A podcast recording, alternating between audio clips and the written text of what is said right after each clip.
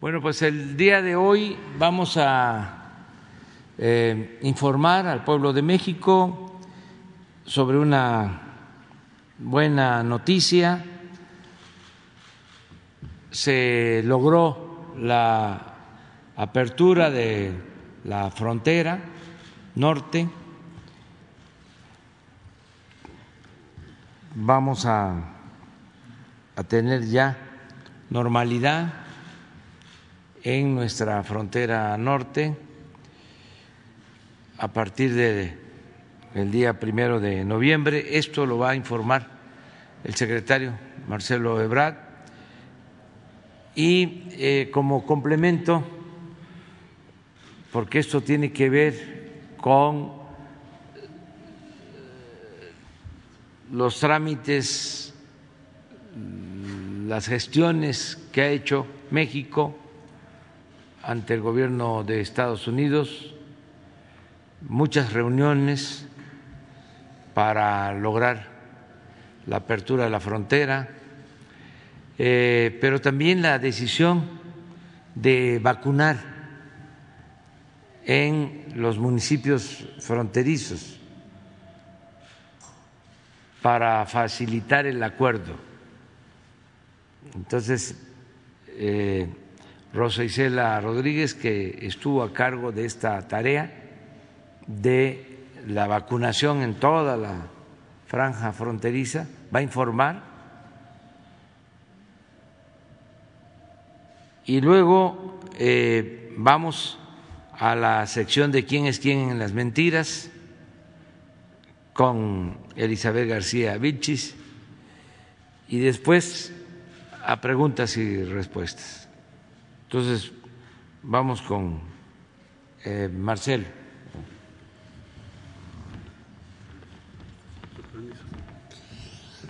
Con su permiso, señor presidente, buen día. Buen día, compañeros. Eh, informarles que, como ha dicho el señor presidente de la República, México planteó al gobierno de la administración Biden como prioritario la reapertura de las actividades regulares en la frontera norte de México, frontera sur de los Estados Unidos. Fue motivo de conversación especialmente durante la visita de la vicepresidente Harris, Kamala Harris a México. Como ustedes recordarán, fue uno de los temas que se comentó y se formó un grupo de trabajo desde entonces donde nuestra contraparte es el secretario Alejandro Mayorques de DHS que nos acaba de visitar para otra cuestión, que es lo de seguridad, el viernes pasado.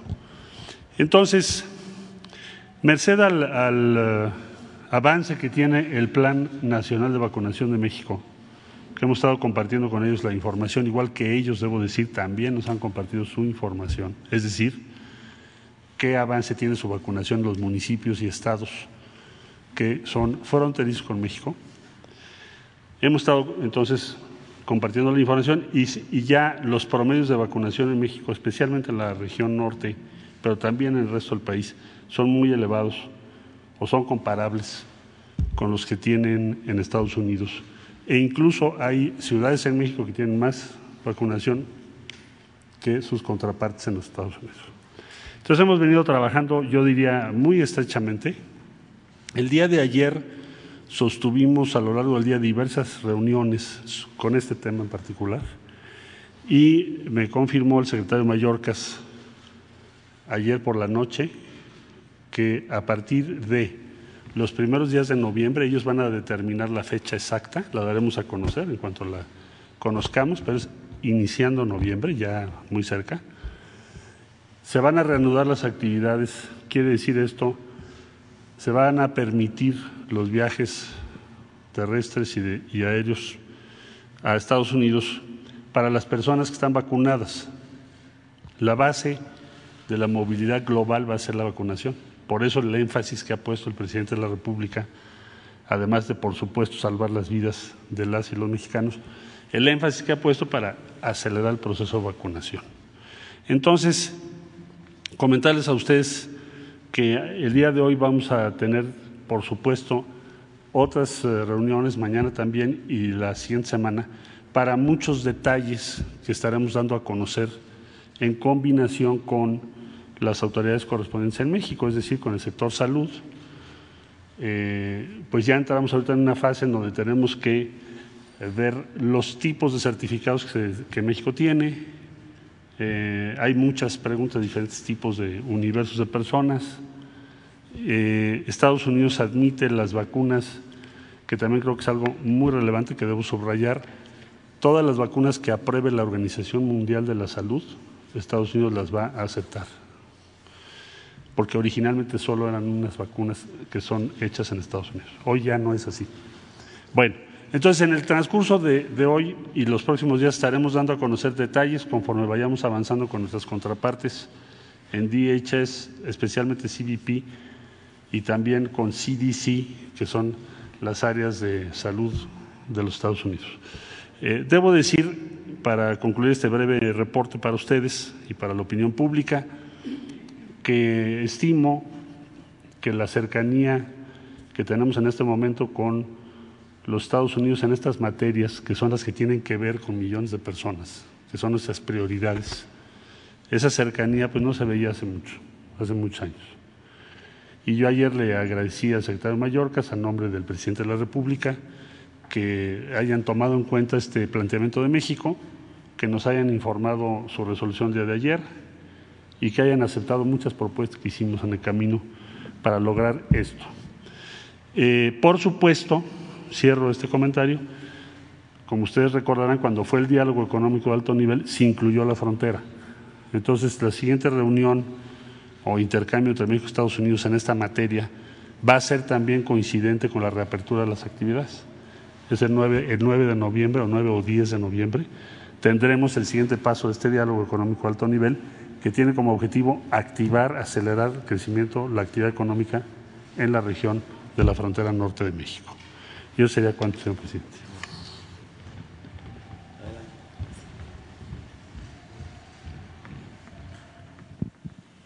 Con su permiso, señor presidente, y por su instrucción, hubo específicamente dos situaciones que ayudan a la apertura, a la reapertura de la frontera norte. Y tiene que ver con la vacunación en la frontera norte pero también con el nivel de vacunación en todo el país. Gracias al Plan Nacional de Vacunación que está encabezado por el presidente de México, el licenciado Andrés Manuel López Obrador, se pudieron hacer estas actividades por su instrucción para terminar la vacunación en todo el país y ya se lleva un nivel muy alto de esta vacunación, sobre todo la primera dosis y a continuación presentaremos, recordaremos cuál fue el plan nacional de vacunación en la frontera norte que ayudó, que es una de las acciones que ayudan precisamente el día de hoy a la reapertura de la frontera.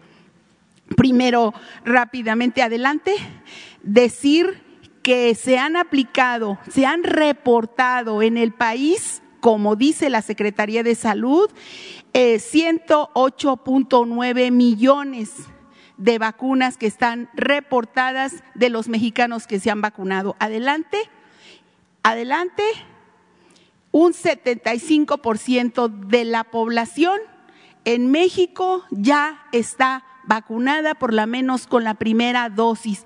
Esta es una de las variables que ayudan como dijo el presidente, el canciller Ebrard, para la apertura de la frontera. El porcentaje tan elevado que ya se tienen y en algunos casos, como en la Ciudad de México, que llega al 95%.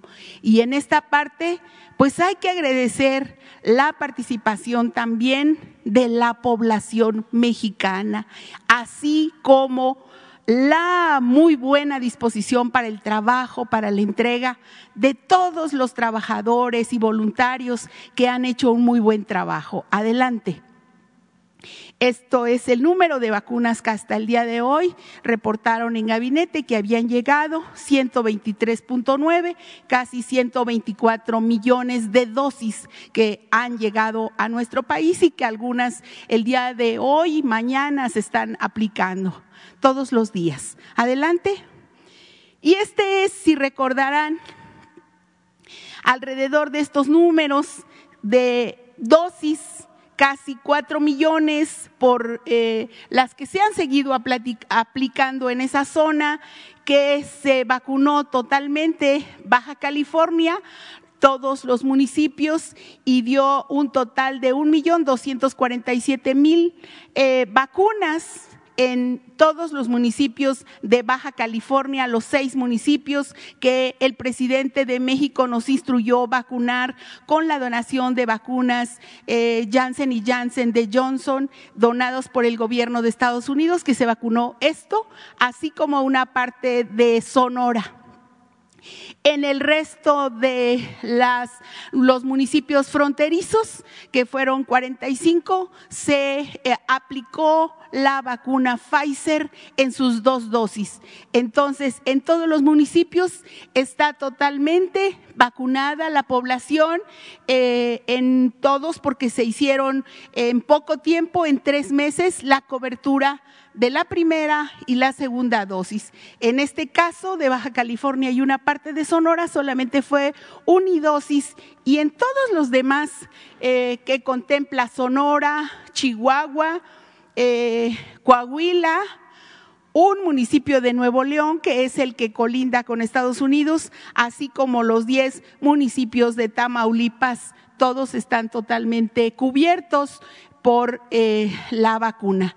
Entonces solamente nos queda agradecer la participación ciudadana y también a todos, a todas las personas, las eh, dependencias del gobierno federal, estatal, municipal, que ayudaron a hacer posible esto y que hoy nos han dado la buena noticia el presidente de México y el canciller Ebrard, que ya hay una reapertura de actividades en la frontera norte. Y pues sí, saludar también al eh, secretario Mallorcas, con el que se ha estado trabajando en diversos temas, pero especialmente en esto que nos ocupa y que nos ayuda a la economía de nuestros países.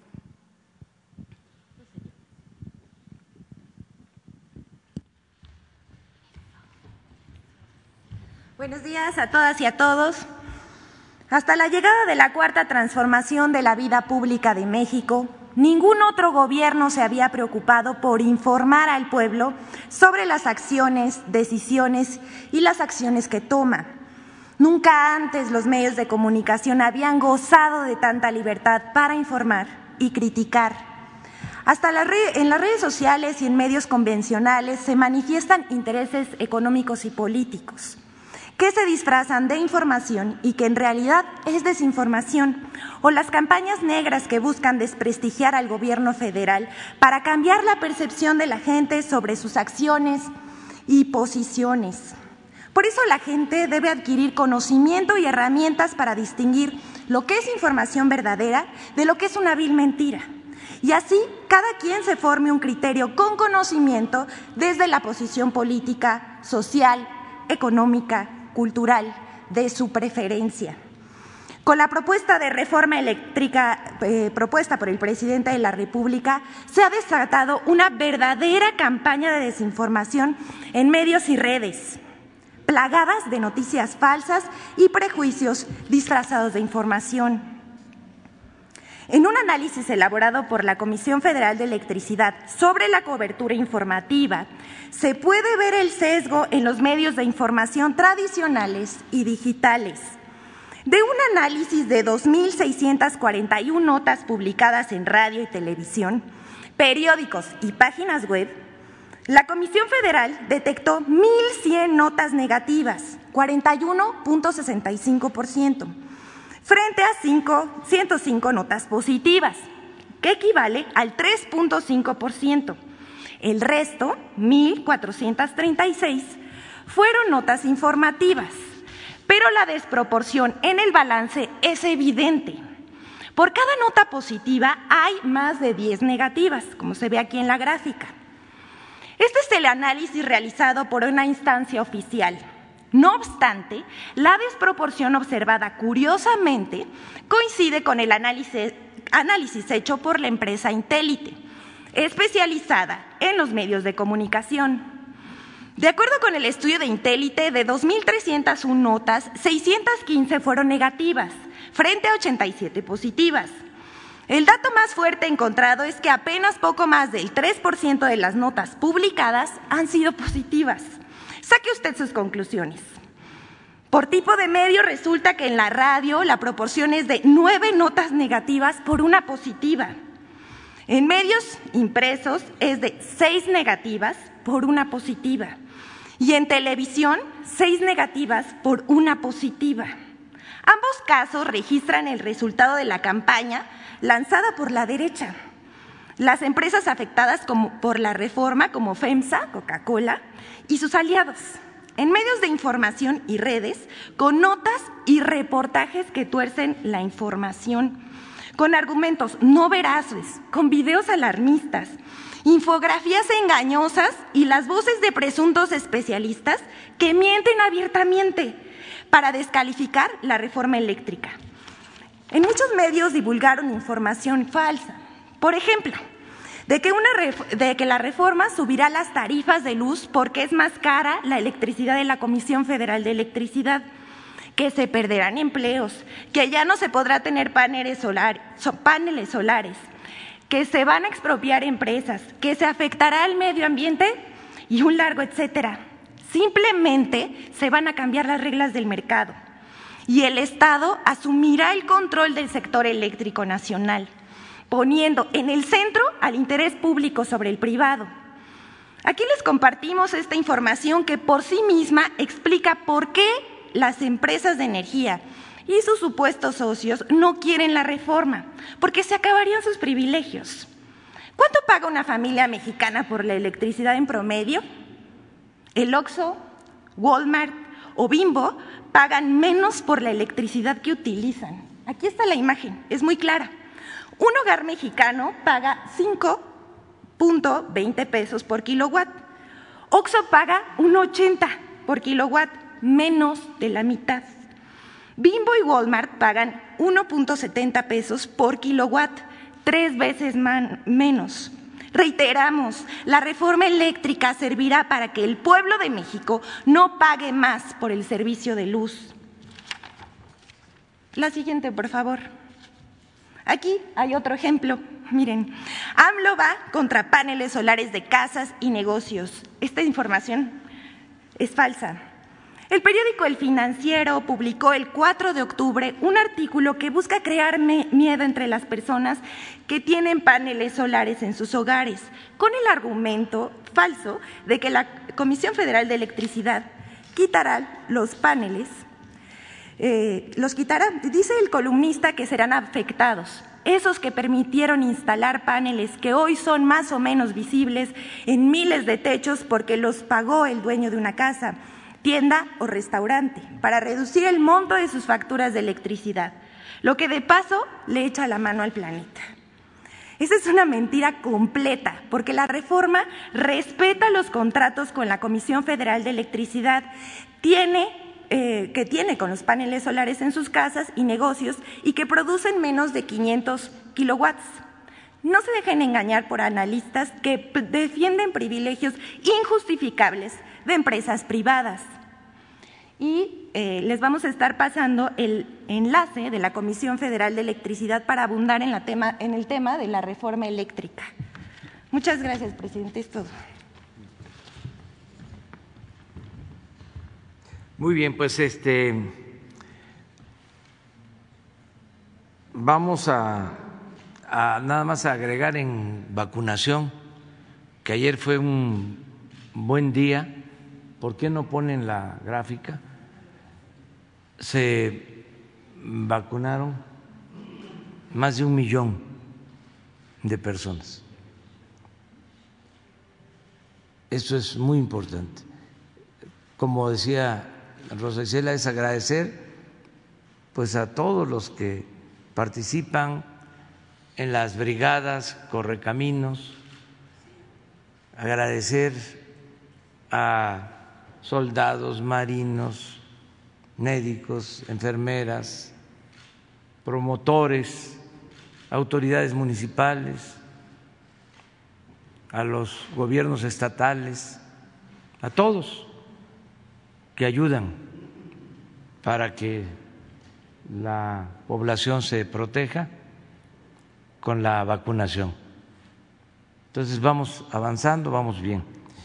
Quedaron pendientes eh, para preguntar Lourdes Peña, Hans Salazar, José Sobrevilla, Carlos Guzmán y Eduardo Esquivel. Empezamos con Lourdes. Muy buenos días, señor presidente. Gracias por darme la palabra. Saludo a todos los que están acompañándolo y a mis compañeros de la prensa. Eh, la primera pregunta, presidente, es con relación a la reforma eléctrica que usted está presentando. Como hemos visto, eh, hay un lado sincronizado eh, en contra de la reforma eléctrica. Nosotros en Navarlovento Informa estamos comprometidos con pues esta propuesta que está haciendo usted y le queremos preguntar sobre toda esta infodemia que se genera en torno a la probable violación que se dé con tratados internacionales, entre ellos el Tratado de, eh, de Libre Comercio, el Tratado de Comercio México, Estados Unidos, Canadá, que se podría haber afectado. Esto sabemos que usted ha dicho y ha explicado que no es verdad. Sin embargo, como hay muchísima información, sobre todo de acción nacional, en torno a esto, nos gustaría que usted lo aclarara en, una, en esta mañanera. Gracias. Y si me permite una segunda pregunta. Sí, em, el tratado no impide el que se evite en México la corrupción. No hay nada que em, tenga que ver con el proteger a empresas para abusar de los usuarios, de los eh, consumidores. Lo que eh, prevalece pues es eh, un abuso, es un robo de empresas a toda la población y al erario público. Son condiciones que eh, se crearon cuando el gobierno fue tomado por una banda de malhechores. Tomaron al gobierno y entonces modificaron la constitución, modificaron las leyes para poder saquear con visos de legalidad. Es un acto de corrupción generalizado. Esto que acabamos de ver, ¿cómo es posible de que OXO pague tres veces menos por la luz que lo que paga una familia en México. Pero esto no es un asunto casual. Es que los dueños de Oxxo eran los que mandaban en México.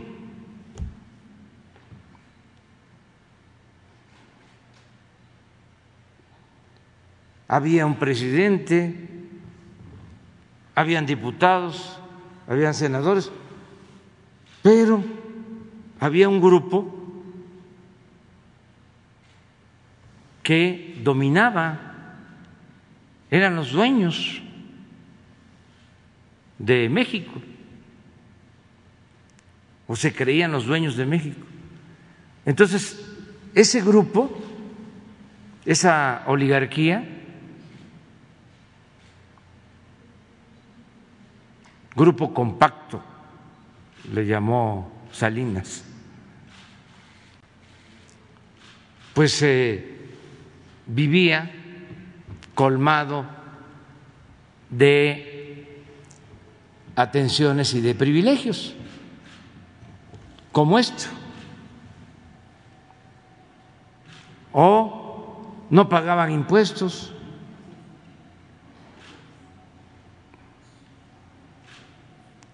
Y ellos mandaban en el gobierno. A costa del sufrimiento de la mayoría de los mexicanos porque por esa corrupción se produjo la crisis en México.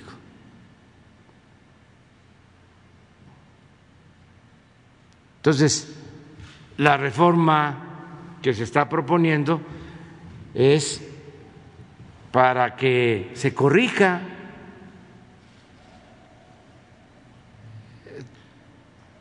todo eso que se hizo de manera facciosa. Es decir, no para el beneficio de los mexicanos, sino de una facción, de un grupo. Y el gobierno tiene que representar a todos.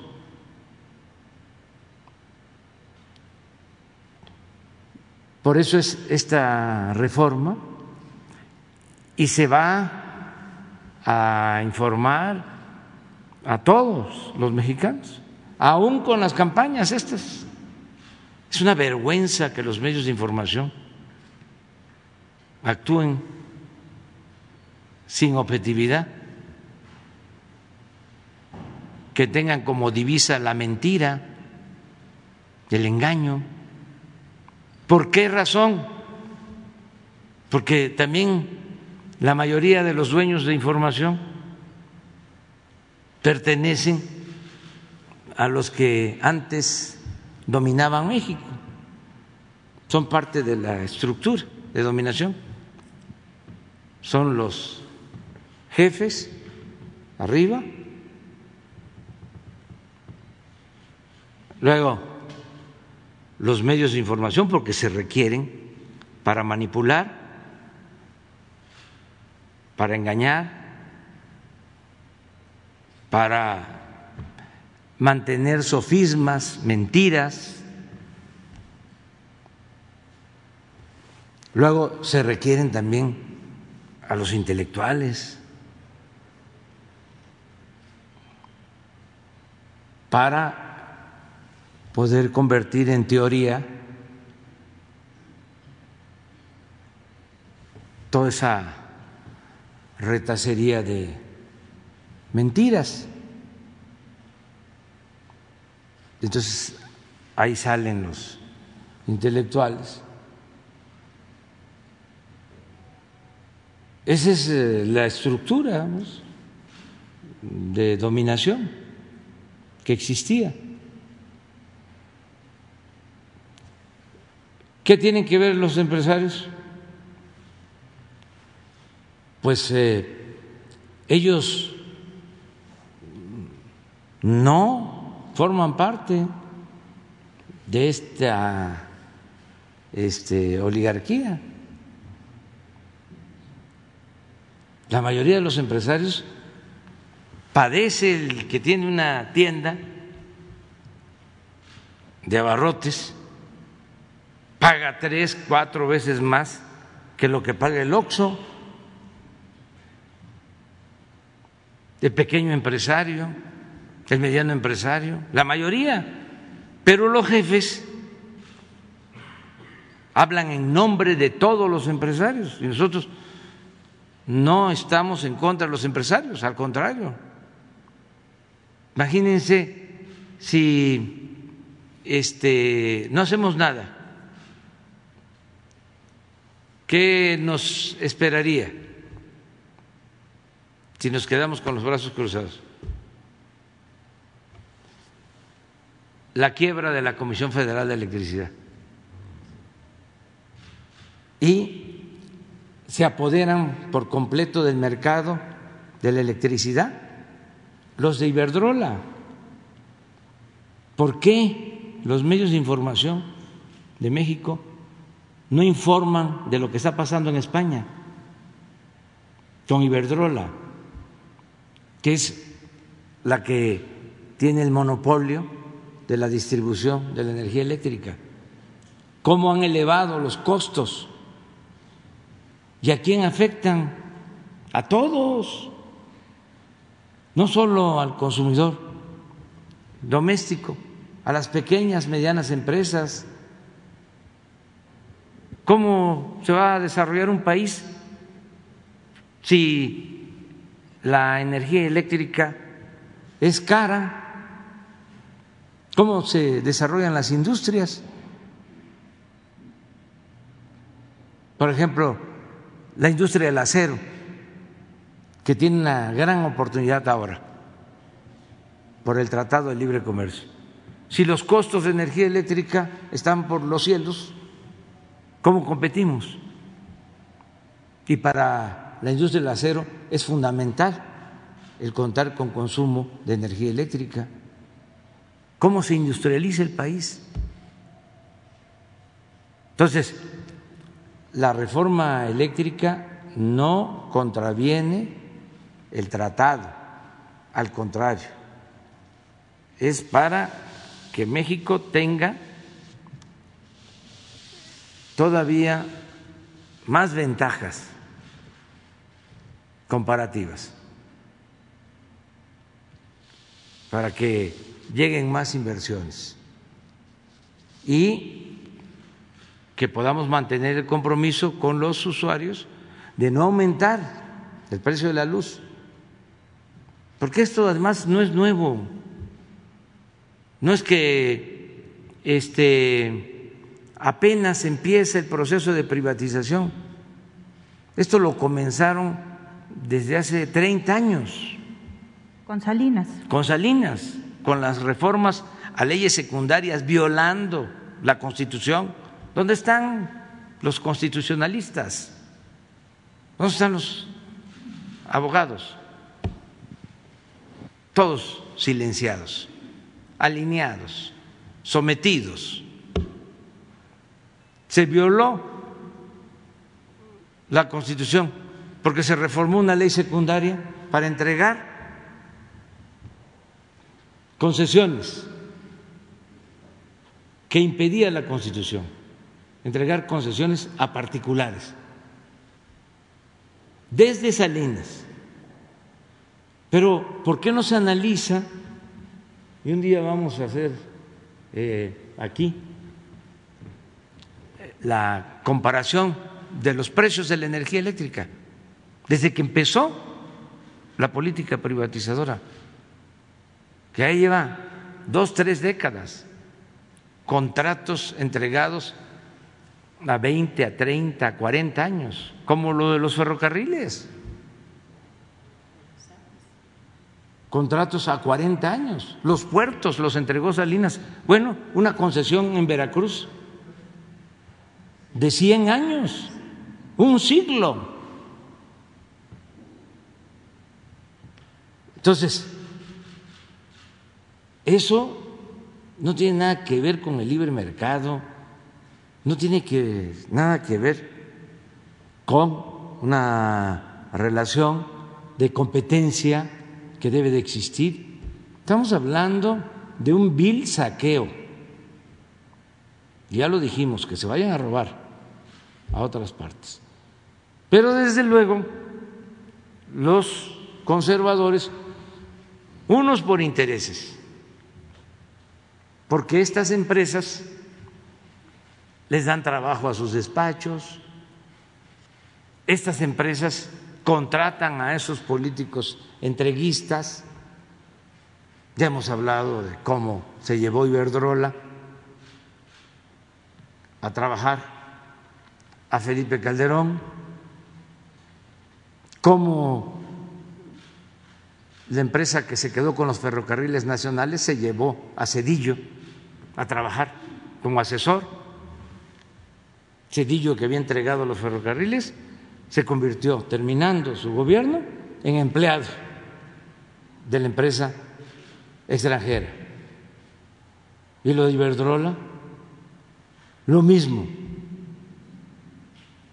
acaban de nombrar en España a un dirigente del PSOE, del Partido Socialista, vicepresidente de Iberdrola. Allá se acostumbra a eso. Por eso ha crecido tanto el conservadurismo y cada vez hay más atraso, o sea, lo digo con todo respeto, ¿no? No es eh, el pueblo español, son las autoridades, porque son empleados de un partido o de otro de las grandes empresas. Terminan los presidentes y a trabajar de asesores por billullos, por euros, sean de un partido o de otro. Nosotros ya reformamos la legislación para que los que trabajamos al servicio del pueblo en el gobierno no podamos irnos a trabajar a una empresa privada. Imagínense si no hay conflicto de intereses. Entonces, para eso es la reforma, decirle a la gente que tengan confianza, es para salvar a la Comisión Federal de Electricidad y para que no se padezca de apagones, de tarifas altas, para que se proteja la economía popular. Son dos cosas. Estas empresas no tienen dimensión social, no les importa la economía del pueblo. Esos, los dueños, piensan que el que nace pobre tiene que morir pobre. Su Dios es el dinero. Su propósito es el lucro. Nosotros queremos mantener a la Comisión Federal de Electricidad porque es una empresa pública, sin fines de lucro, una empresa de los mexicanos, lo mismo Pemex, pero engañaron durante mucho tiempo de que lo mejor era privatizar y busquen en el diccionario qué es privatizar es convertir lo público, lo que es de todos, en privado. Y aquí es hasta ofensivo, porque ni siquiera son empresas mexicanas, son empresas extranjeras. Es como una nueva conquista para saquearnos. Pues eso lo permite el conservadurismo, porque ellos son alcahuetes, cómplices, corruptos, nosotros no. Y no le hace que sigan las campañas, afortunadamente, por eso estamos tranquilos. El pueblo de México es un pueblo muy consciente. Ya no se puede engañar. Ya no funciona. Ya saben que pues el reforma tiene que actuar así porque protege a Salinas y fue partidario, impulsor de que se conformara este grupo compacto con la entrega de los bienes de la nación a los allegados de Salinas. Así se conformó este grupo que siguió mandando y por eso nosotros siempre dijimos, son lo mismo los partidos, no lo puedo repetir aquí. Al final, este, el tiempo nos dio la razón y ahora ya están así, juntos, unidos. Ya fuera máscaras. Presidente. Y al servicio de, de los potentados. Imagínense una foto. Este, el señor Claudio X González, hijo del patriarca, del principal representante de los eh, potentados, que fue asesor de Salinas. Y su socio. Y también metido en el negocio de la privatización eléctrica. Junto con José María Córdoba Montoya. Sí, junto con Montoya, José Córdoba Montoya, asesor de Salinas. Bueno, acabo de ver una foto hace dos días, no sé si es actual, pero está este señor, el hijo, Claudio X González, luego el de la Coparmex, Coparmex, la Confederación de Empresas, ¿no?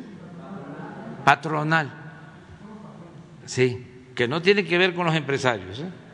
no confundamos. Esta es una cúpula. Bueno, están los dos, Coparmex y Claudio, y los líderes de los partidos del bloque conservador. Una vergüenza, imagínense. Lo que pensaría el general Cárdenas, Adolfo López Mateos, incluso Gómez Morín, Maquio. ¿Qué es esto? De veras, una promiscuidad política nunca vista. Pero todo es esto, los billullos. Aquí está, mire. ¿No está el de la Copa Nueva?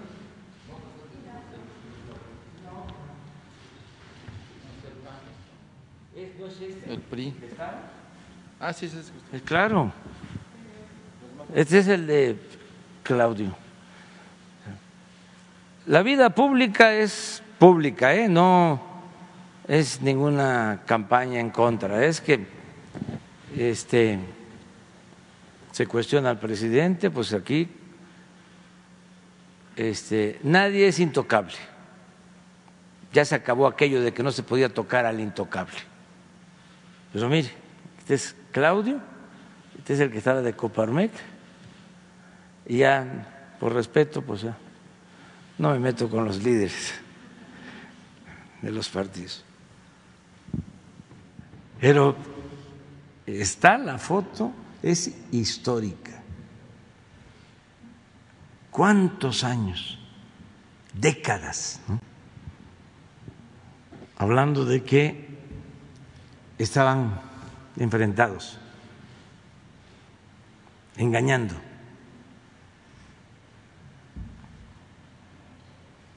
Cuando son lo mismo, defienden los mismos intereses.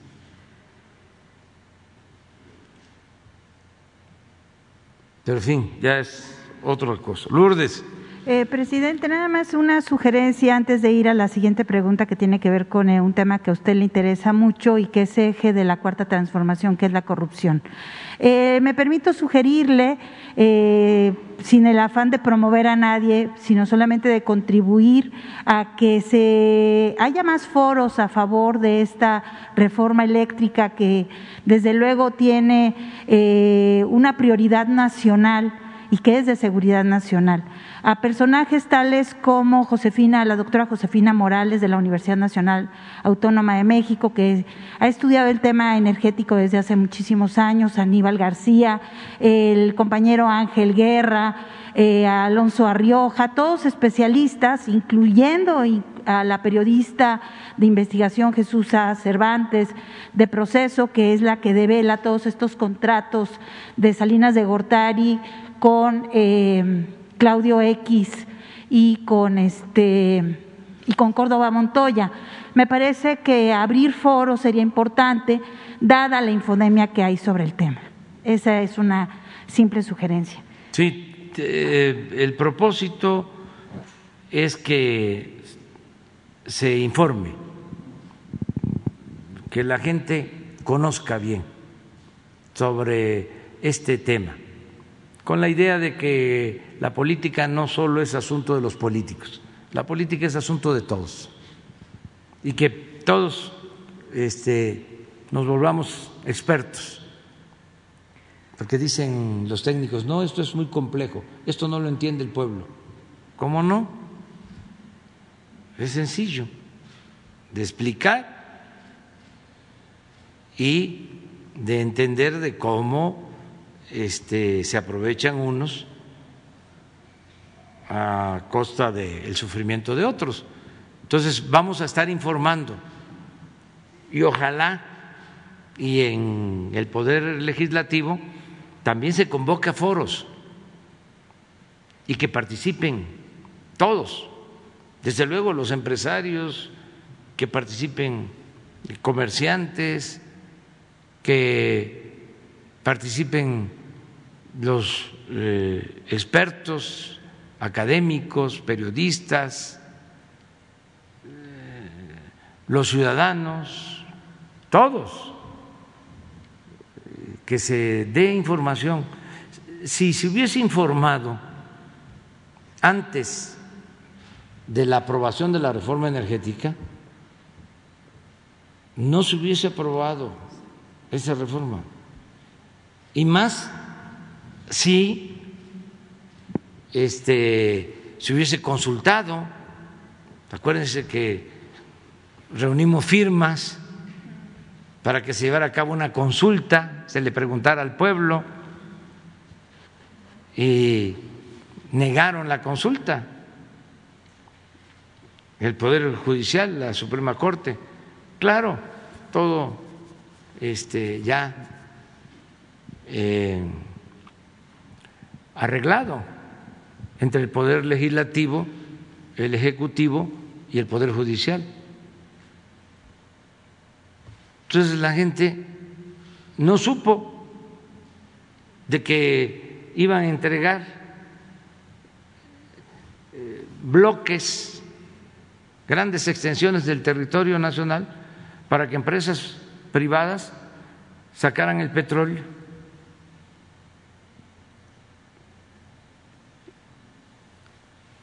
Se aprobó así eh, no les dio tiempo de entregar todo el territorio, entregaron 110 contratos, pero grandes extensiones. Además, entregaron eh, áreas en donde sabían que había petróleo, porque había un contubernio con los técnicos, con los especialistas directivos de Pemex y habían exploraciones que se habían hecho y sabían dónde había petróleo. Y fueron a lo seguro, ganaron las famosas rondas. Nada más que es tanta la especulación que recibieron los contratos, recibieron las concesiones y no invirtieron para sacar petróleo ¿Saben qué han hecho? Han vendido en el mercado financiero las concesiones. O sea, ya muchos de los que recibieron las concesiones ya no las tienen ya las vendieron, ya están en fondos de inversión. Pura especulación, porque aceptando sin conceder, ya se entregaron las concesiones. Pues que se tenga cuando menos el beneficio de la producción, que decían que iban a extraer millones de barriles de petróleo. Nada, 20 mil barriles de petróleo. Es lo que ha dado como resultado la entrega de los 110 contratos. Pero las utilidades que han obtenido en el mercado financiero por la especulación es de miles de millones de pesos y de dólares. Entonces, es lo mismo, o sea, vamos a que se conozca más sobre la reforma energética y en el caso particular de la reforma eléctrica, que se conozca más sobre el litio, por ejemplo, porque tengo información, pues es mi trabajo, de que es un mineral codiciado, más que otros, del cual va a depender el desarrollo de nuevas tecnologías. Y esto tiene que ver con las nuevas generaciones. Entonces tenemos que proteger este mineral. codiciado. Y este mineral es de la nación.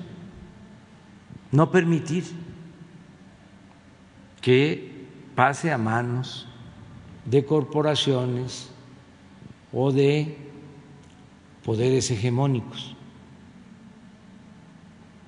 Entonces, es lo que contiene la, la, iniciativa, la reforma eléctrica, y poco a poco se va a ir explicando.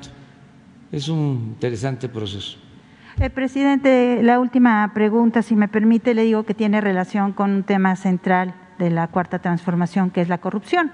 Eh, usted sabe perfectamente eh, que la corrupción le cuesta a los países entre un 5 y un 10 por ciento del Producto Interno bruto, lo cual es altísimo, pero pues en realidad la gente no, eh, los ciudadanos pues poco lo sabemos.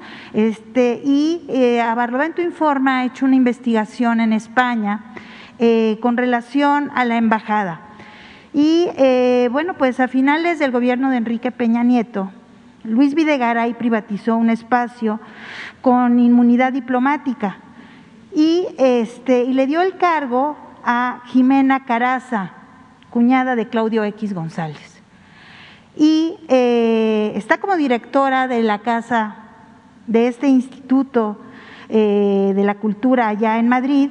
Y esta señora también ha dirigido en España dos instituciones que usted desapareció, el Consejo de Promoción Turística de México y ProMéxico. Durante todo el periodo neoliberal ha sido funcionaria de la embajada y la prensa registra innumerables casos de corrupción eh, que la acusan. Además, tiene un sueldo de 570 mil pesos que cobra como directora y un bono por 50 mil como consejera eh, de Ralia. Eh, la pregunta es por qué no se ha incorporado a esta institución, a la embajada, y opera como una embajada paralela allá en España. Porque sigue este elefante de corrupción, presidente. Gracias. Sí, se están viendo todas estas eh,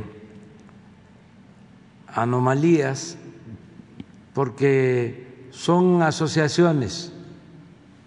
Hay una parte que tiene que ver con empresas españolas, con el gobierno español y otra parte que tiene que ver con el gobierno de México. Lo de la Casa de España en México. A eso te refieres, ¿verdad? Sí. Fue eh, remodelada por un privado y em, que fue Díaz Morodo y se les concesionó. Ahí hay un restaurante, le quiero decir, donde opera el hermano de Enrique Ochoa, que fue, por cierto, director de la Comisión Federal de Electricidad. Y hay por ahí otros socios que tienen que ver con el caso Lozoya. Entonces, bueno, pues eh, los ciudadanos mexicanos que viven en España se preguntan por qué hay este, pues, esta situación en la Casa de México en España. Sí, ofrecemos aclararlo. Este, para dar todos los eh, eh, elementos, presentar eh, todas las pruebas. No, se tiende, usted dijo la semana pasada, si no mal recuerdo, que les habían heredado pues entuertos en torno a la administración pública. Me imagino que este es otro de los entuertos que hay que deshacer. Sin embargo, bueno, pues a los mexicanos allá en España pues les llama la atención, ¿no? Sí, pero vamos a verlo y vamos a informar. Y si es irregular, eh, se va a corregir. O sea, si eh, es una asociación y le cuesta al pueblo de México y es un subsidio a particulares, eso no se puede permitir. Y hay un dato, presidente. Eh, esta señora Caraz le cobra a los estados, a los gobiernos de los estados como Puebla, para ir a hacer exposiciones allá. Eh, está el, el, caso, como le digo, del estado de Puebla que le cobraron más de un millón y medio de pesos por ir a exponer sus artesanías, sus productos turísticos. Y pues eso debería de ser totalmente gratuito porque de lo que se trata pues es fomentar justamente la, la cultura mexicana en el extranjero. Sí, vamos a informar, pero también eh, los gobernantes de los estados y también las dependencias federales, ¿cómo se va a ir a hacer una exposición en una eh, asociación privada o semipública pagando si existe la embajada. Pero el comodato eh, se la dio el gobierno de Madrid al gobierno mexicano. Ese es el asunto, ¿no? Sí, sí, eso es lo que vamos a ver en qué condiciones está la Casa de España en México yo ofrezco que vamos a revisarlo. Porque además usted, eh, cuando fue jefe de gobierno, bueno, pues hizo toda una eh, movilización justamente para que España tuviera la Casa de España en México. Aquí está. Aquí cerca. está, cerca, sí. Y bueno, pues fue en reciprocidad y creo que es en realidad para los mexicanos, ¿no? Sí. Gracias, presidente. Buenos, buenos días. Muy bien. Hans.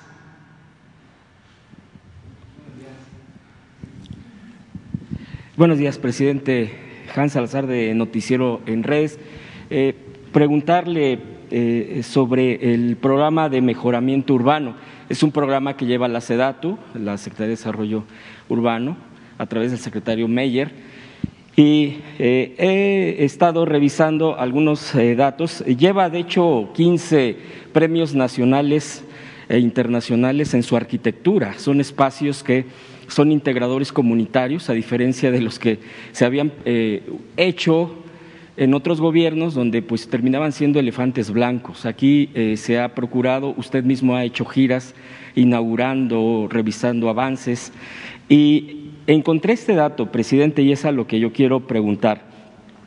En el 2021, es decir, este año, eh, se han destinado para estos proyectos 23 mil millones de pesos para 54 municipios. Los municipios que se atienden son de los más marginados del país, ese es el enfoque, pero para el próximo año, de acuerdo al proyecto presentado al Congreso, estos datos son los que he encontrado, y si están mal, bueno, eso es precisamente lo que quisiera preguntar. Son ocho mil millones para 69 municipios. Es, eh, no tiene ningún comparativo con la cifra que se está eh, eh, utilizando y me parece que son temas muy importantes que se pudieran estar. yo he visitado algunos espacios y son verdaderamente obras de arte. Repito, son 15 los que se han reconocido y también preguntarle, eh, eventualmente, eh, si se pudiera incluso aquí en la mañanera presentar algunos de estos, por ejemplo, los galardonados o los que están nominados para ser galardonados, pues también para que eh, se conozcan y se difundan más. Entonces le preguntaría por el presupuesto y por la posibilidad de que aquí se pudieran estar dando cómo se han avanzado en estos proyectos integradores comunitarios, presidente.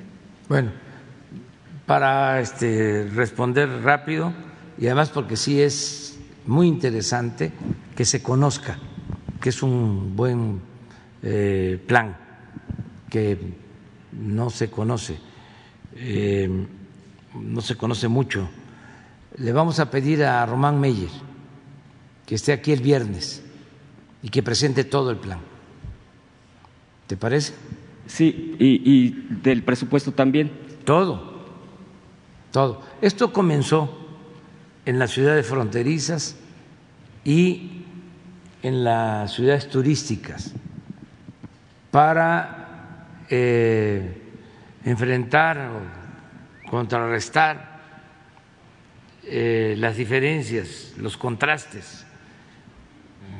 En Acapulco, en Vallarta, en Los Cabos, eh, en Playa del Carmen, donde hay hoteles de gran lujo, pero hay colonias marginadas, sin servicios, sin espacios para los jóvenes. Entonces así comenzó. Lo mismo en ciudades fronterizas, eh, ya sea Tijuana, Juárez, eh, en Matamoros, en todas las ciudades se está trabajando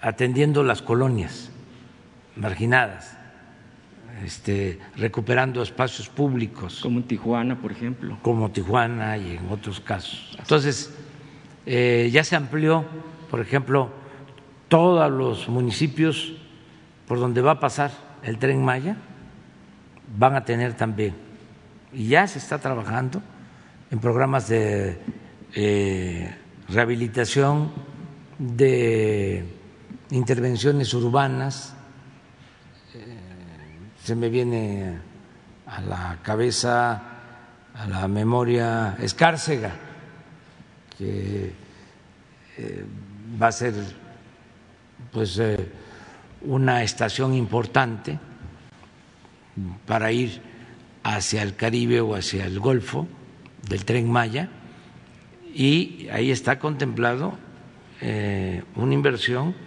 para el desarrollo urbano y vivienda. Entonces, que venga eh, Román, eh, tiene presupuesto ¿eh? suficiente. Pero ese claro, este, nunca va a alcanzar, ¿no? Este, se requiere más y más, pero no se había invertido tanto como ahora, lo que vamos a ver pasado mañana. Pero se podría reconsiderar que el presupuesto fuera similar al del año pasado, por ejemplo, dependiendo de lo que es que tienen, eh, por ejemplo, ya estamos por terminar el año y eh, tienen en caja dos mil millones. O sea, tienen presupuesto pero pasado mañana vemos. Sí, de hecho sigue pendiente. No les falta. Ok. Este, y como son programas prioritarios, okay. de mucho apoyo, prácticamente no hay límite, no hay techo financiero. De hecho, como comentario nada más, aquí también le vine a exponer lo del mercado de Puebla, que ya se está revisando y se está esperando que en estos días, entiendo yo, porque está eh, incluido el presidente, bueno, ya será presidente municipal de Puebla, está revisando la continuidad de este proyecto, nada más como comentario que fue uno de los temas que vine a exponer de este programa.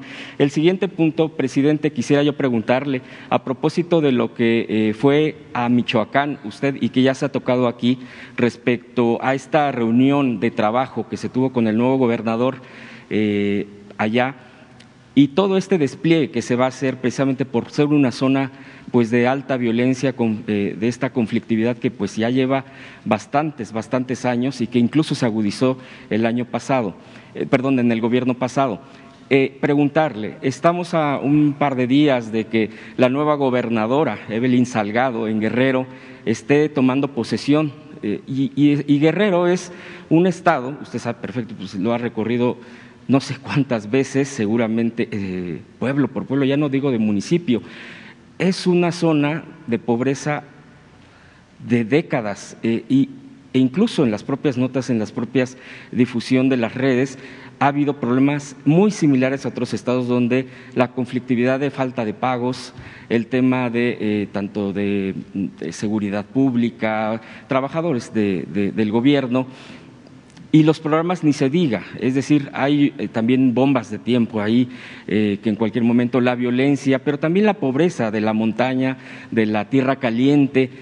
La pregunta es, ¿hará similar o igual la propuesta en su momento, ahora que ya estamos a dos días de que tome posesión, como lo hizo en Michoacán, para que se atienda Guerrero eh, después de tantas décadas y de una esperanza que se tiene en este estado tan pobre? Sí, eh, hoy tenemos reunión con la gobernadora electa. Ayer me reuní con el gobernador eh, Héctor Astudillo. se está en procurando un tránsito eh, ordenado, pacífico, con buen entendimiento. Se ayudó al gobernador saliente para que se pagaran las nóminas de los trabajadores.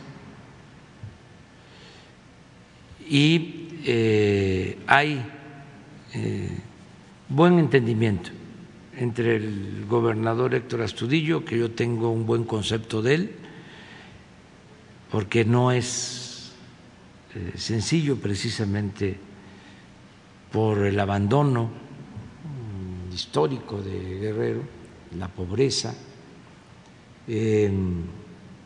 gobernar mm, Guerrero, que no es eh, Acapulco. Es la montaña y es la tierra caliente y son regiones muy abandonadas, muy pobres. Entonces, eh, termina Héctor Astudillo, va a entrar Evelyn eh, Salgado, va a tener todo nuestro apoyo. Hoy nos reunimos con ella y yo tengo una gira a Guerrero, voy a la montaña, voy en 10 días de este fin de semana que vamos a estar en Baja California, el siguiente vamos a, Guerrero y voy hasta Metlatono. Vamos a Malinaltepec, a Metlatono, a San Luis Zacatlán, eh, a toda la montaña. Y me voy a reunir con todas las autoridades de todos los municipios. Es la región, considero, más pobre de México. Y he estado ahí varias veces, desde hace muchos años. La primera vez que fui creo que fue en 1996 y me estuve una semana allá en Tlapa y de ahí salía yo a visitar todos los municipios, una semana. Eh, ahora voy a estar eh, allá un fin de semana y nos vamos a volver a quedar a dormir en Tlapa y de ahí vamos a ir a Metlatono y a visitar eh, otros municipios, pero nos vamos a reunir porque vamos a reforzar los programas de bienestar en Guerrero y estamos eh, dándole todo el apoyo a la gobernadora electa. Eh, tenemos que continuar garantizando la paz, la tranquilidad. Se avanzó, había muchísima violencia, muchos homicidios, sobre todo en eh, Acapulco.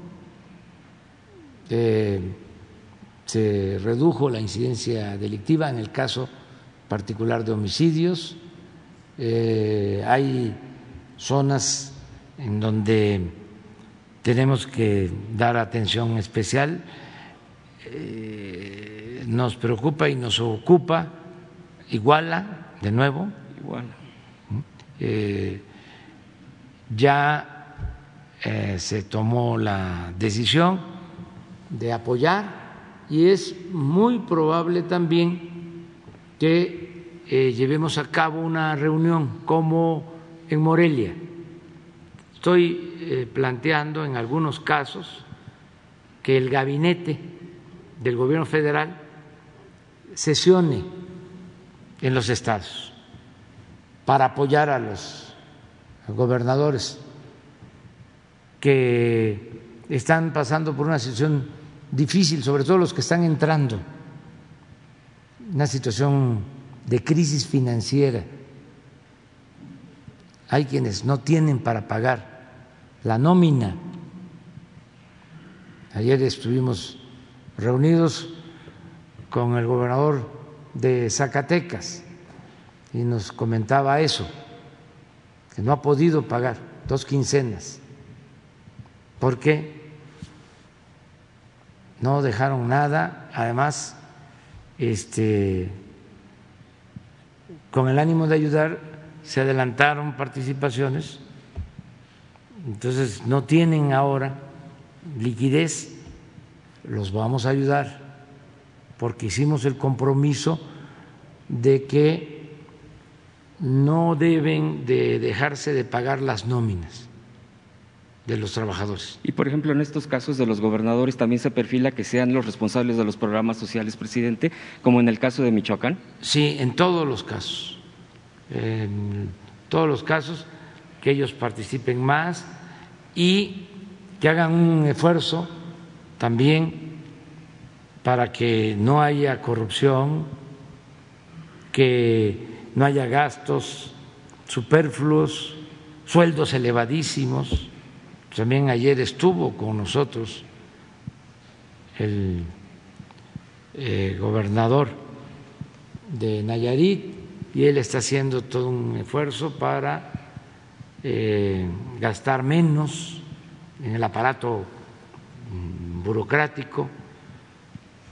Eh, y nosotros vamos a ayudar, pero que no haya desvíos de fondos, porque lo nuestro, la ayuda es adicional. O sea, nosotros entregamos puntualmente lo que les corresponde. Y esto es de ahorros del gobierno federal. Les estamos ayudando. Porque aquí, en lo que es el gobierno federal, eh, no hay corrupción y hay austeridad. Yo estaba viendo, ojalá y pueda este,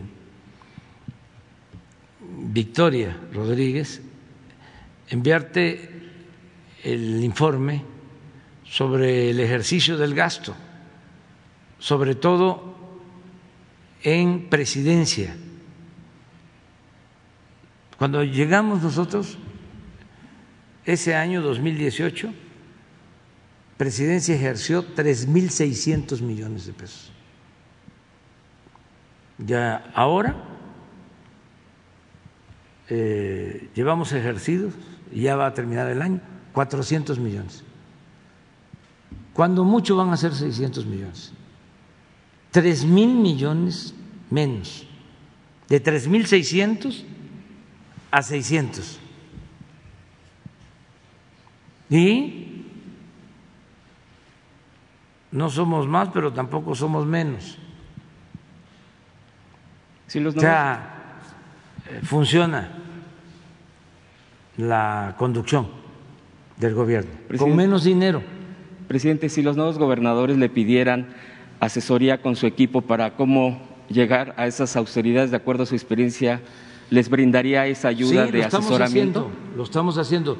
Les estamos recomendando, primero, que atiendan lo de sus finanzas, que las limpien, que hay un saneamiento de las finanzas, este, que ajusten sus estructuras, que reduzcan los sueldos. Es que hay sueldos en los estados de 300 mil pesos mensuales.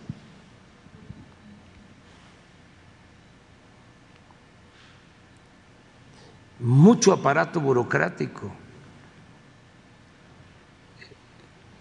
mucho gasto este, superfluo. Entonces, es Juárez, si ahí está la fórmula. No puede haber gobierno rico con pueblo pobre. La justa medianía, lo que decía el presidente Juárez, austeridad republicana. Entonces, ahí hay ahorros, hay gobiernos estatales que destinaban hasta 500 millones de pesos a publicidad pues cómo no va a haber déficit. 500 millones en publicidad es mucho. Entonces, eh, lo que es- estamos planteando es nómina, que es sagrada, que sería pecado social no pagarle a los trabajadores, además es un derecho constitucional, no eh, se puede retener el salario de los trabajadores. Presidente, Entonces, ayer también nos decían, hay pensiones de trabajadores de 150 mil pesos al mes.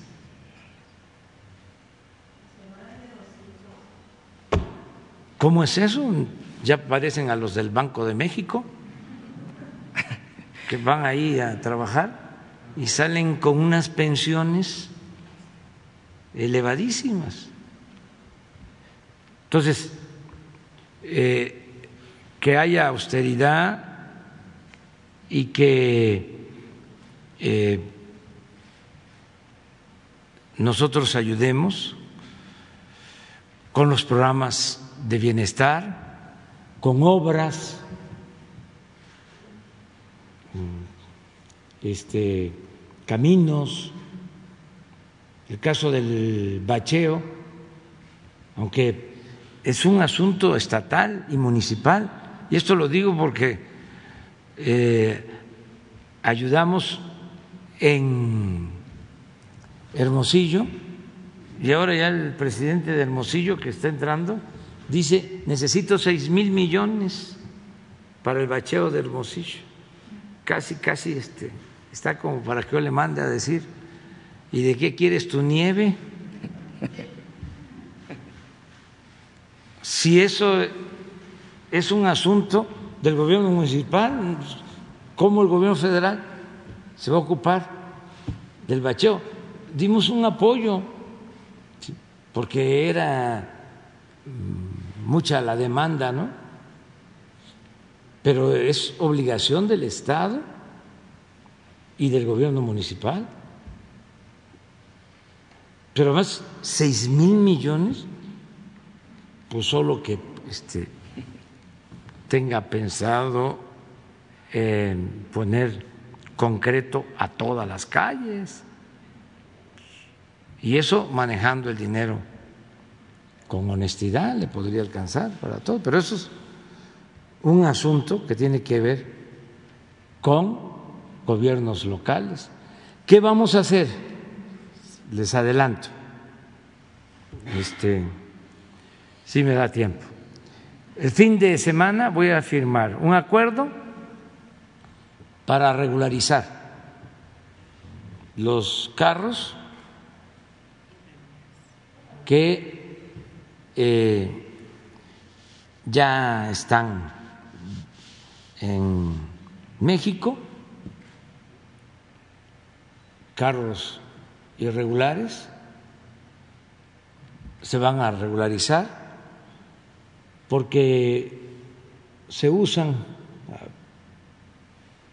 a veces para cometer ilícitos y no hay un registro.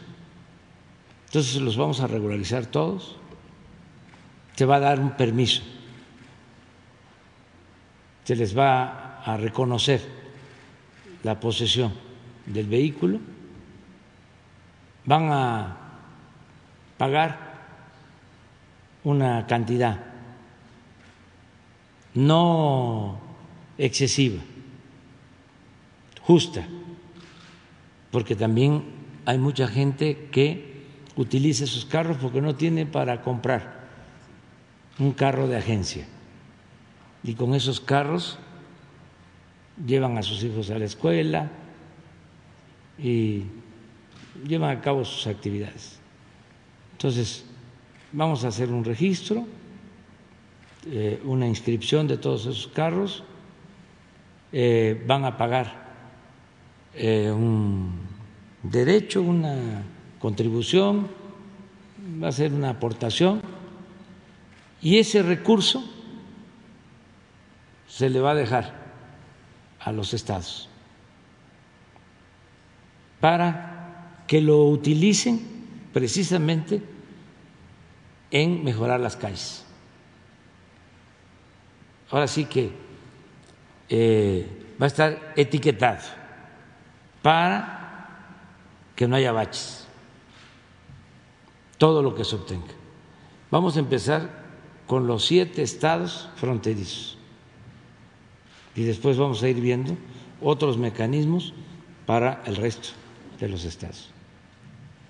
Muy bien, presidente. Por último, eh, en torno a la reforma eléctrica, fíjense que el Instituto Nacional de Electricidad y Energías Limpias, eh, con la reforma energética que implementó el gobierno anterior, Peña Nieto, este instituto quedó sin proyectos. Derivado a esta situación, se dejó de pagar a jubilados, corrieron a investigadores sin liquidaciones y a quienes ya cumplieron 35 años de trabajo no se les ha podido ni dar eh, ni la jubilación ni o, alguna liquidación. Es un instituto precisamente dedicado a la solución de necesidades del sector eléctrico y energético.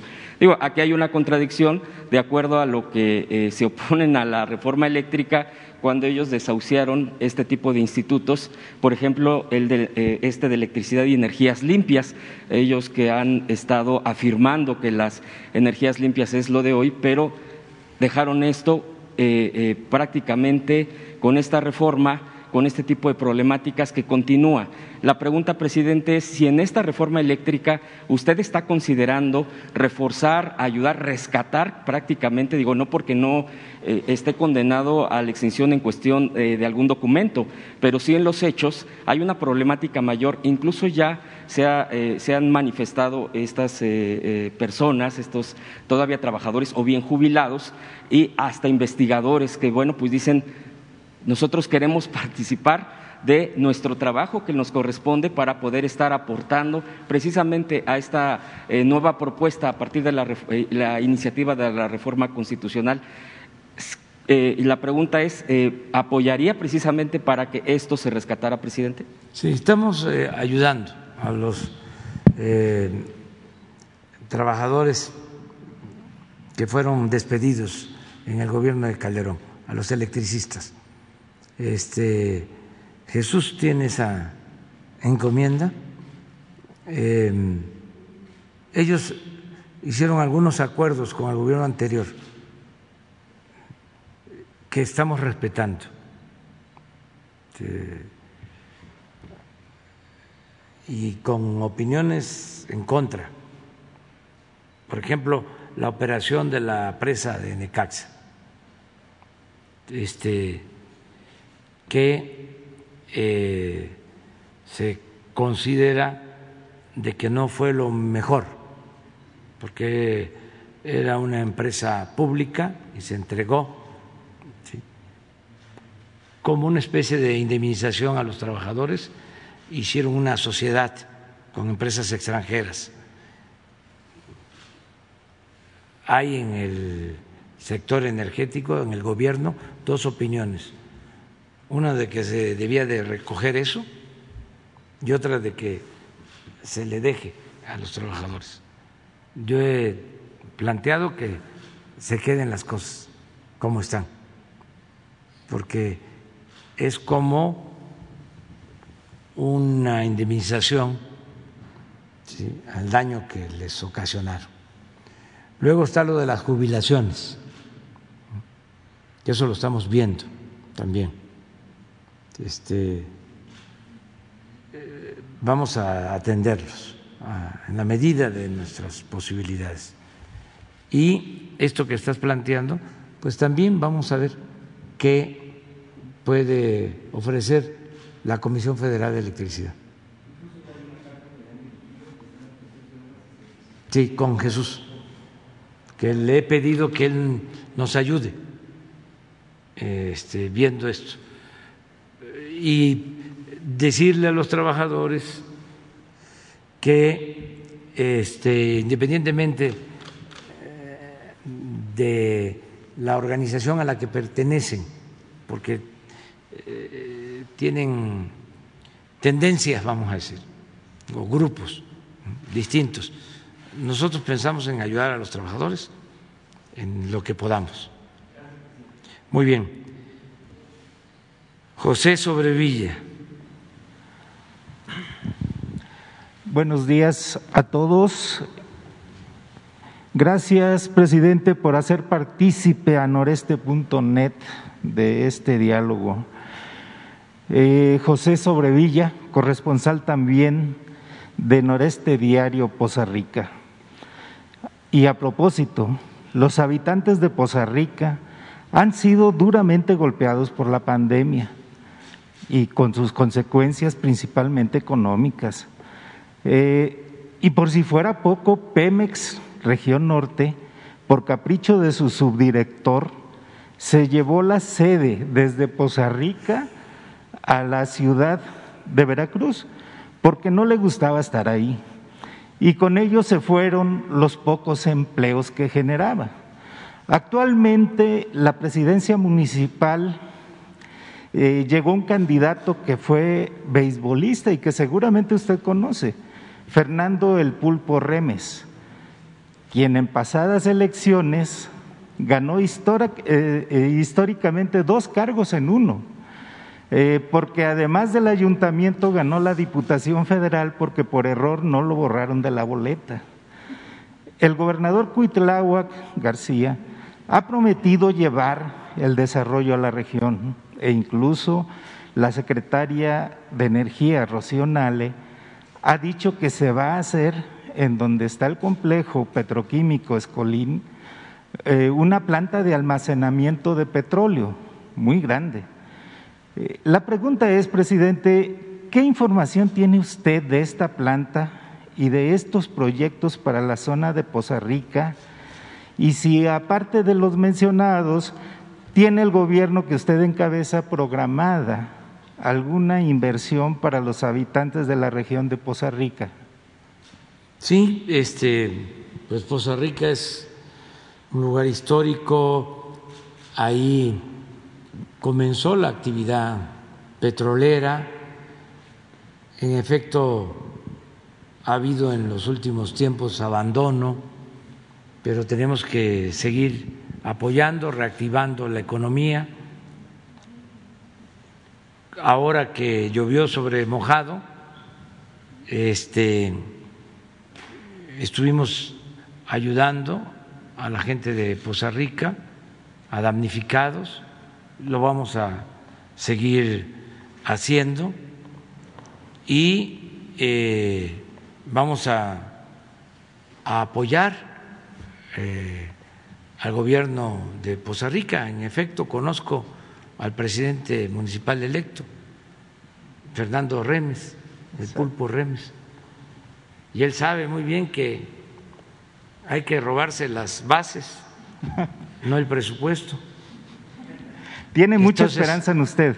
Sí, y este y vamos a apoyarlo. Y sí tenemos que ver qué eh, actividades de petróleo se reactivan porque los yacimientos de toda esa región fueron sobreexplotados, lo que era la faja de oro, eh, y ahora pues eh, se saca petróleo pero con balancines, este, hay que perforar posiblemente a más profundidad de la que se perforó en otros tiempos, pero son este, planes hacia adelante. Pero sí vamos a ayudar a Poza Rica, no vamos a dejarnos. Este, estoy muy consciente de eso.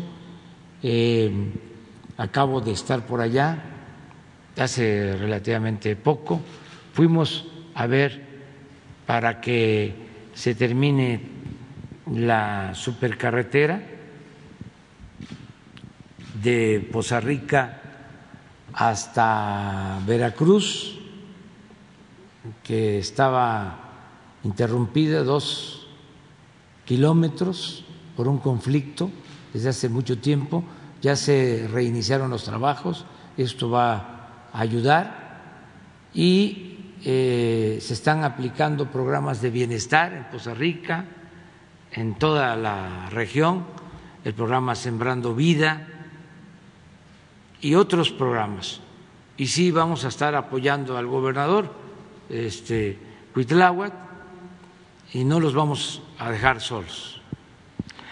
Eso es, presidente. Muchas gracias. También eh, decirle a los trabajadores petroleros que les agradecemos mucho por todo su apoyo, porque nos están ayudando a rescatar a Pemex y que no va a haber despidos, no ha habido despidos y que no se va a dejar de pagar a los trabajadores las pensiones, que no se va a reducir la edad de jubilación, que tengan eso presente. Correcto. En otro tema menos local, señor presidente, la Bolsa Institucional de Valores Viva, como muchos, es un negocio privado, pero como pocos posee un capital de alrededor de mil millones de pesos sustentado en un certificado de capital de depósito CKD con fondos que los trabajadores tienen en las AFORES. Viva por sus siglas, inició sus operaciones en 2018 gracias al respaldo del gobierno de Enrique Peña Nieto, justo a su salida, del secretario de Hacienda Luis Videgaray Caso y de la fuerza política que aún persiste de don Pedro Aspe Armella. Con esta segunda bolsa, nuestro mercado no ha crecido en número de emisoras, pero sí eh, la disputa con la Bolsa Mexicana de Valores, un mercado que casi no ha evolucionado en 20 años y viva, a pesar de lo prometido, no ha pasado de operar más del 5% del mercado bursátil desde el inicio de sus operaciones. Ante esta situación, Viva ha ejercido con muy eficiente lobby un muy eficiente lobby con la Comisión Nacional Bancaria y de Valores para lograr que en febrero la autoridad supervisora pusiera en la Comisión Nacional de Mejora Regulatoria, la CONAMER, una propuesta de regulación para que obligatoriamente la Bolsa Mexicana de Valores ceda a Viva por lo menos el 30% de las operaciones del mercado, modificando la regla llamada mejor ejecución. Paralelamente, antes de la publicación de, eh, en CONAMER, el titular de la Comisión Nacional Bancaria y de Valores, Juan Pablo Graf, conversó con la Junta Directiva de la Asociación Mexicana de Instituciones Bursátiles, AMIB, para pedirle que no pusieran comentarios a la propuesta y así se pudieran modificar varios artículos de la circular única de casas de bolsa y materializar así la ayuda viva. Por último, por el último día de la publicación, varios integrantes de la MIB pusieron comentarios contundentes y trajeron abajo la propuesta de resolución. En el caso que está previsto un nuevo intento, eh, eh, eh, está previsto un nuevo intento en la Comisión Nacional Bancaria y de Valores, quizá el último de la administración de Graf, para publicar nuevamente en CONAMER la misma propuesta fallida del mes de febrero. Esta vez dicen en la entidad supervisora que todo está amarrado para que la MIB mire para otro lado y deje modificar la circular que rige la participación de, las casas de bolsa en el mercado de valores.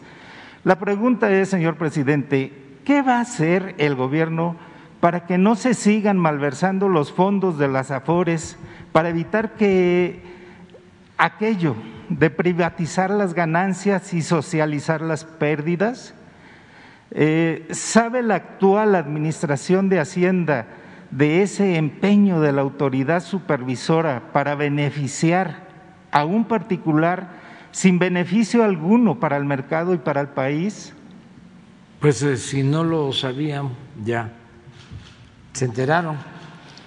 Este, vamos a pedirle a Rogelio Ramírez de la O, secretario de Hacienda, que informe sobre este tema. Te pido de favor que con Jesús te pongas de acuerdo y Rogelio va a emitir una opinión, eh, el secretario de Hacienda del que depende la Comisión Nacional Bancaria y de Valores. Em, ahora Rogelio está en Estados Unidos, se acaba de entrevistar con el presidente del Banco Mundial, pero va a, estar de regreso pronto y le pedimos, si te parece, una Con mucho gusto, gracias presidente. Muy bien. Carlos Guzmán. ¿Qué tal, señor presidente? Carlos Guzmán de Noticias de Veracruz.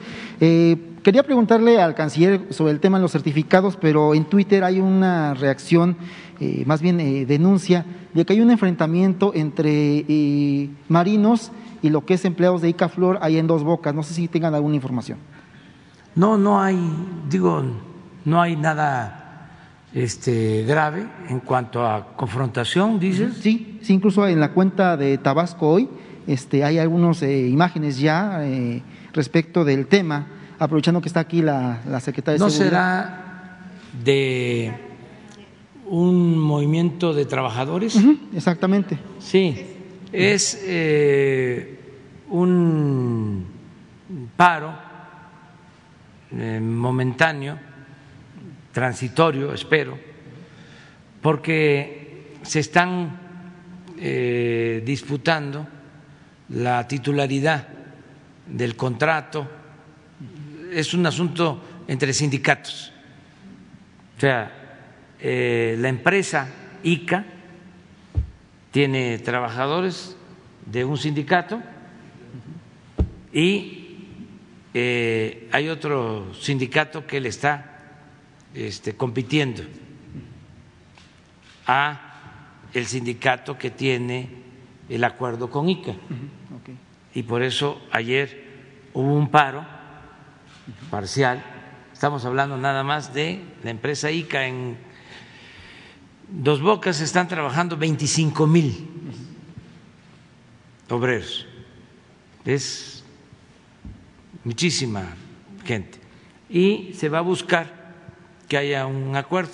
Pero eh, son este, asuntos que tienen que ver con los líderes. Ya ven que a mí no me gusta andarme por las ramas. ¿eh?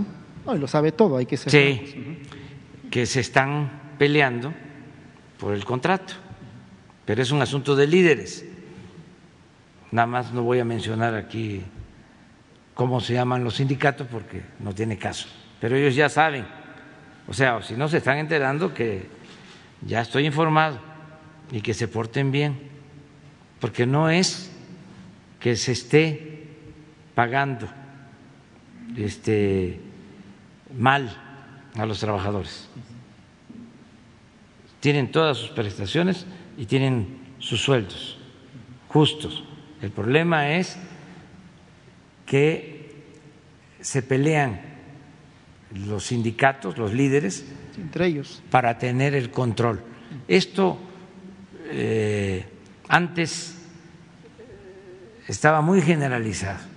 No se podía hacer ni un camino porque un sindicato de transportistas era el que ponía las condiciones de cuánto vas a pagar eh, por el material y cuánto me vas a pagar por el transporte.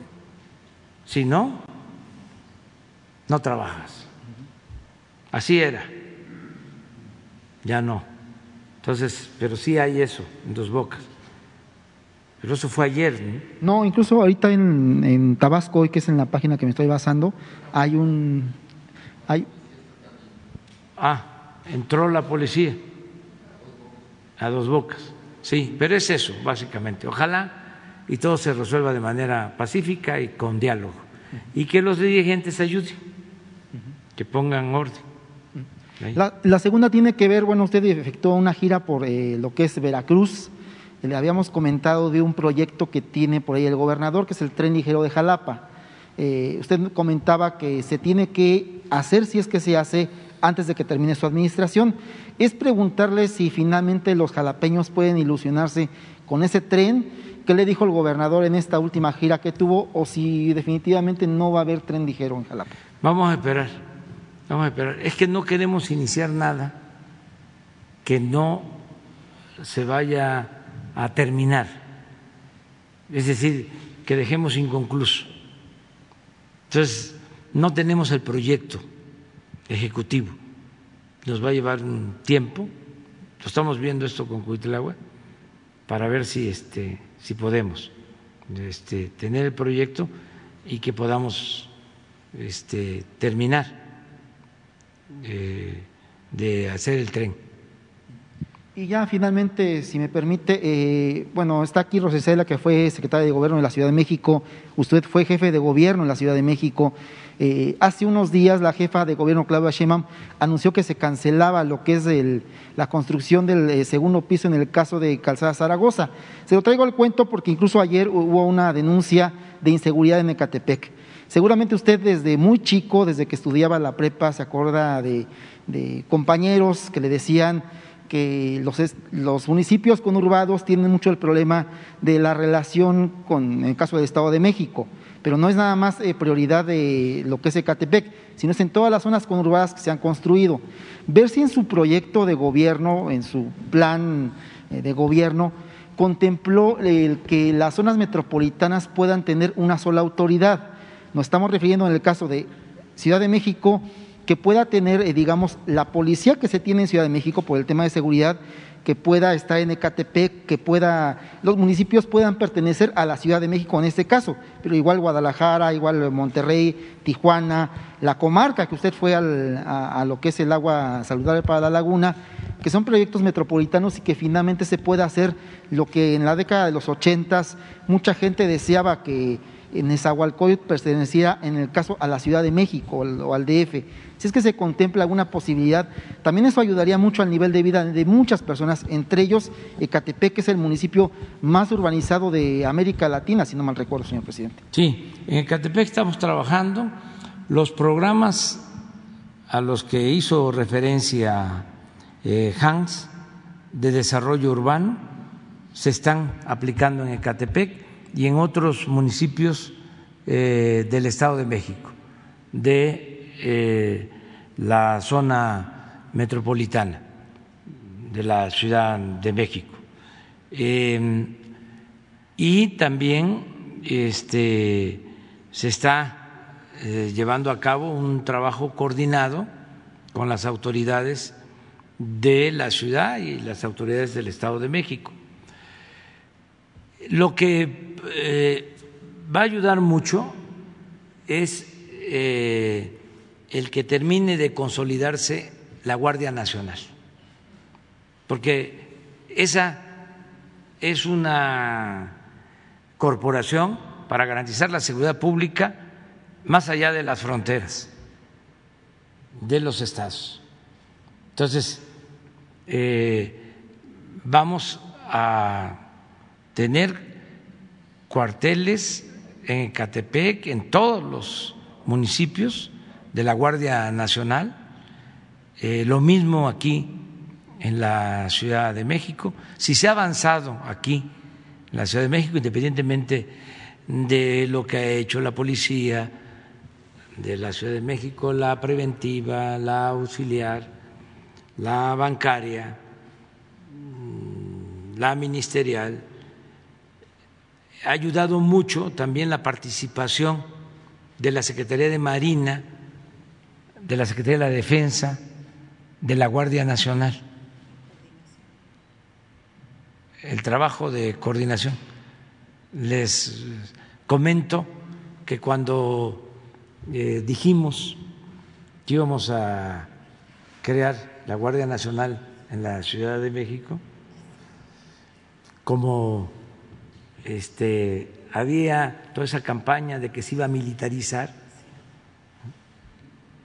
la jefa de gobierno me comentó de que pues que a lo mejor aquí no hacía falta, ¿no?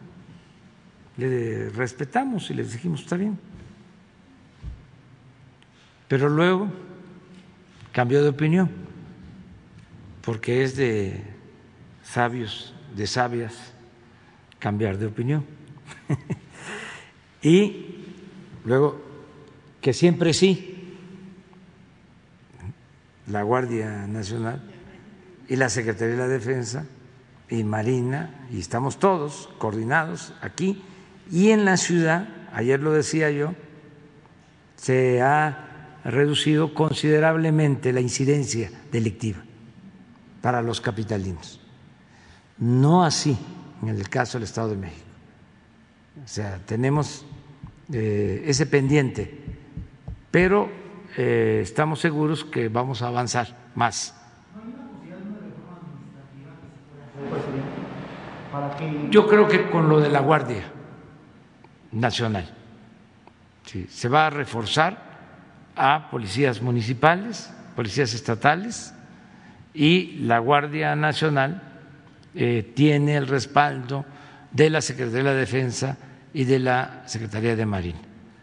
Y lo que pasa que tenemos cien mil elementos y vamos a tener eh, cuarenta mil más y esto se va a notar este, y va a ayudar más. Estamos muy conscientes de la situación de inseguridad en algunos estados y nos preocupa lo que sucede en el Estado de México. Y para nosotros, este, en la concepción general del gobierno de la República, del gobierno de la cosa pública, es la gran ciudad de México. No es nada más lo que son las demarcaciones, ahora alcaldías, no es posible que se pase una calle y ya este, es otra entidad. No, es la misma ciudad. Estamos eh, pensando en 18, 20 millones de habitantes, que es la gran ciudad de México.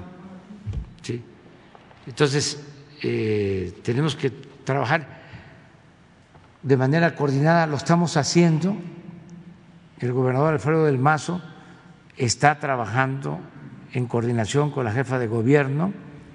Eh, ahora que estamos construyendo el aeropuerto, es el Aeropuerto Internacional Felipe Ángeles de la Ciudad de México y está en el Estado de México. Y las obras de acceso las está construyendo el gobierno del Estado de México con la federación. este, eh, las vías para llegar al aeropuerto, el tren de lecherías a el aeropuerto eh, se está haciendo de manera coordinada. Incluso vías que está haciendo el gobierno de la Ciudad de México también con el propósito de comunicar a municipios del Estado de México, porque es lo mismo. O sea, la mayoría de los trabajadores del Estado de México vienen temprano, son héroes, porque por el tráfico se tienen que levantar muy temprano, a veces hasta dos horas de transporte, el gasto en pasaje, este, para llegar a trabajar y luego regresar. Y no solo es eh, Estado de México, es también Hidalgo, y ya eh, también Tlaxcala y Morelos, es eh, el Valle de México. Entonces sí estamos trabajando de manera conjunta. Bueno, nos falta Eduardo Esquivel, pero ya se nos terminó el tiempo. Eduardo, ¿dónde está Eduardo? ¿No puedes esperar mañana y abres tú? Bueno, ya para... ¿Cómo?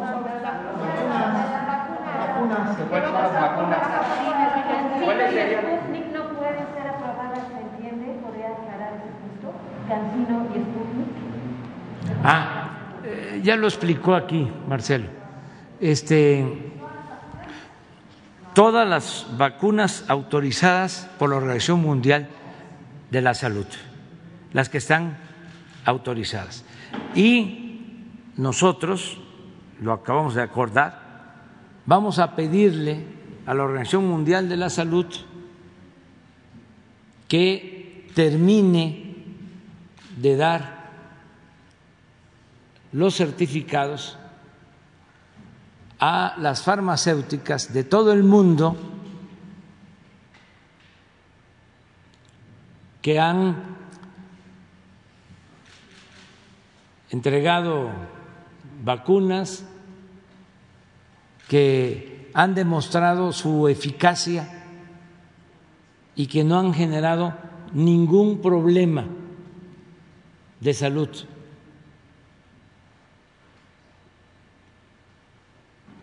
Que ya la Organización Mundial de la Salud se apure, porque lleva ya mucho tiempo en el trámite. Y hay vacunas que todavía no tienen autorización de la Organización Mundial de la Salud y que se han aplicado y que han salvado vidas. Y lo más importante, que no hay reporte en el mundo de que hayan causado daño. La Organización Mundial de la Salud tiene que actuar con rectitud,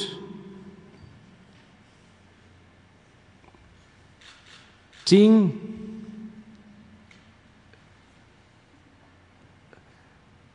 tendencias políticas o ideológicas, con apego a la ciencia.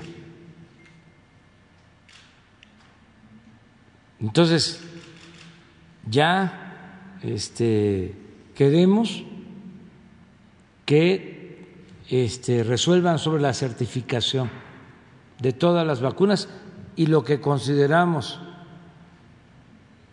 de sentido común, de juicio práctico, es que si se han aplicado las vacunas y han ayudado y no han perjudicado, ¿por qué no se da la certificación? ¿O por qué no eh, han salido a argumentar de que no son este, aptas o convenientes esas vacunas. ¿Por qué tanta demora? Ya me ahorraron una carta que le iba yo a enviar al presidente de la Organización Mundial de la Salud sobre esto. Ya como lo hice público, pues ya. ¿Ya para qué? Lo, lo este, se lo mando a decir por escrito. Ese es mi punto de vista. O sea, porque ya ha pasado mucho tiempo y esto no tiene que ver con banderías partidistas o ideológicas o políticas. Este, esto tiene que ver con la ciencia. ¿O cómo ven ustedes? ¿O creen ustedes de que el que se pone una vacuna de una este, farmacéutica puede este, cambiar de, de manera de pensar? ¿Se acuerdan que se decía que eh, este, introducía un chip para